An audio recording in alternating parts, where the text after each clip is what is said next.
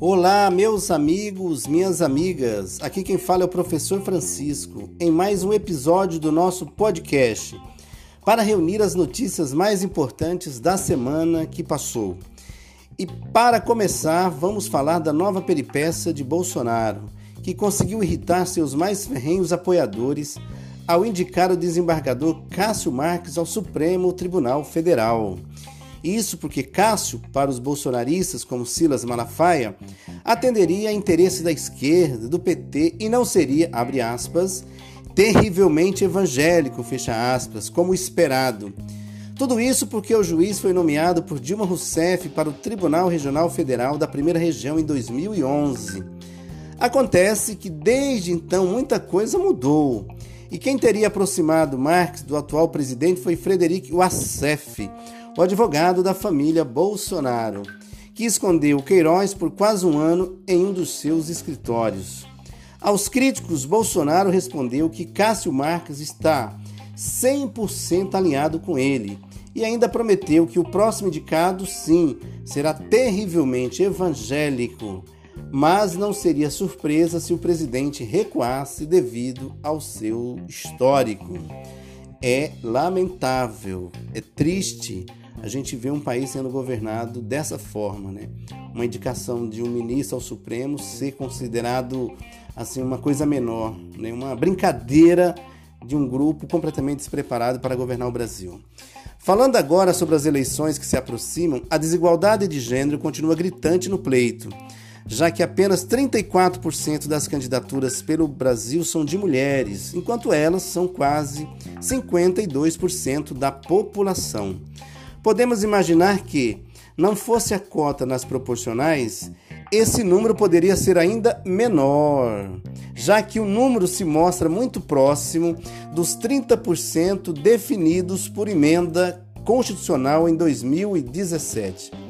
A situação é um retrato da política autoritária que ainda é maioria em nosso país, que não dá espaço para a representatividade feminina. Enquanto isso, pela primeira vez na história, haverá mais candidatos negros que brancos, 50 contra 48%.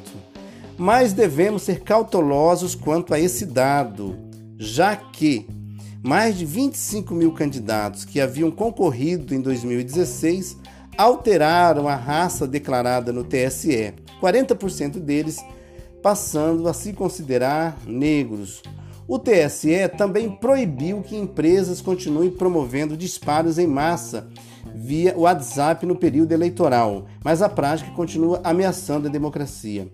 A jornalista Patrícia Campos Melo apurou que cada mensagem disparada no aplicativo costuma custar 15 centavos. E um banco de dados com 20 mil números de celular sai por R$ 1.800. Um prato cheio para os mal intencionados espalharem notícias falsas que beneficie seus candidatos. Você que é eleitor deve prestar bastante atenção a esse tipo de mensagem aqui em Campo Grande e em todo o Brasil. Vamos fiscalizar para garantir que o brasileiro exerça com consciência plena seu direito ao voto. E o Planalto apareceu mais uma vez com suas ideias mirabolantes para substituir o Bolsa Família, dessa vez chamando o novo programa de Renda Cidadã que distribuiria benefícios acima de 300 reais, mas precisaria de 30 bilhões de reais a mais dos cofres públicos. E mais uma vez a equipe de Paulo Guedes se embananou na hora de decidir de onde sairia esse dinheiro e acabou apresentando a ideia de adiar o pagamento dos precatórios. Veja só, abocanhar parte do Fundeb, nosso recém-aprovado Fundo de Manutenção e Desenvolvimento da Educação. A proposta felizmente morreu na praia. Chegou a ser chamada de pedalada e, após críticas de congressistas e mercado, precisou ser rediscutida entre Bolsonaro e sua equipe econômica. Vamos aguardar a próxima peripécia dessa equipe. Enquanto isso, Outra equipe do governo precisou ser barrada pela Justiça Federal. Foi o ministro do Meio Ambiente, Ricardo Salles, que tentou emplacar resoluções que teriam impacto direto nas áreas de preservação e no descarte de agrotóxico.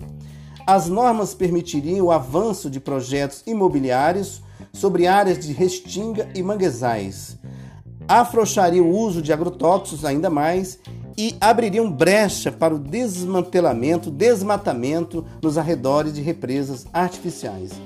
A ministra do STF, Rosa Weber, também exigiu que Salles prestasse esclarecimento sobre a decisão. Acontece que a Advocacia Geral da União veio a semana toda tentando abrir caminho para o ministro, chegando a derrubar a decisão da Justiça Federal de barrar as modificações. A AGU, assim, tem mais uma vez agido pelos valores bolsonaristas acima do bem do país, usando de sua força para brindar o governo e seus aliados. Falando em aliados do governo, o melhor governo do qual o governo é aliado, essa foi uma semana agitada para Donald Trump. Depois de um debate agitado contra Joe Biden, que aliás venceu para a maioria dos americanos e chegou a mandar o atual presidente calar a boca após seguidas interrupções, Trump foi diagnosticado com Covid-19, assim como sua mulher e pelo menos mais uma assessora.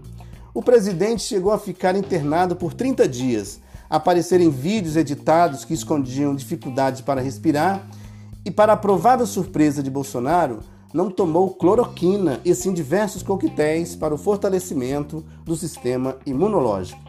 A situação pode ter sido providencial para Trump, que vem perdendo popularidade graças à sua constante falta de argumento para responder Biden, que chegou a defender a Amazônia brasileira melhor que o nosso presidente no debate americano propondo que seu governo levantaria um fundo de 20 bilhões de dólares para convencer o Brasil a proteger sua principal floresta. No momento, o democrata Joe Biden tem 51% das intenções de voto contra 41 de Trump, o que pode dar ao Brasil um respiro da atual da atuação de Bolsonaro, caso o presidente perca um dos seus únicos chefes de estado alinhados às suas ideias. Interessante esse cenário, interessante nessa conjuntura a eleição norte-americana pelos reflexos que ela pode ter, inclusive na eleição do Brasil. Joe Biden não é nenhum assim progressista, mas na atual conjuntura pode ser que a eleição de Joe Biden é, desfavoreça o governo Bolsonaro. Pode ser. Bem, é isso e a esperança de vitória no campo progressista que encerramos o episódio de hoje. E para encerrar, lembrar de uma coisa: sexta-feira, às 19 horas, o lançamento virtual da nossa candidatura para vereador. Contaremos com a presença do nosso candidato a prefeito Pedro Kemp e da nossa vice Heloísa numa live sexta-feira às 19 horas. Não se esqueça de acompanhar nossas redes sociais para conferir nossas bandeiras pelo Facebook na página Professor Francisco ou perfil facebook.com JF Santos FG, além do Instagram, arroba Professor Francisco CG. Um forte abraço e até o próximo episódio.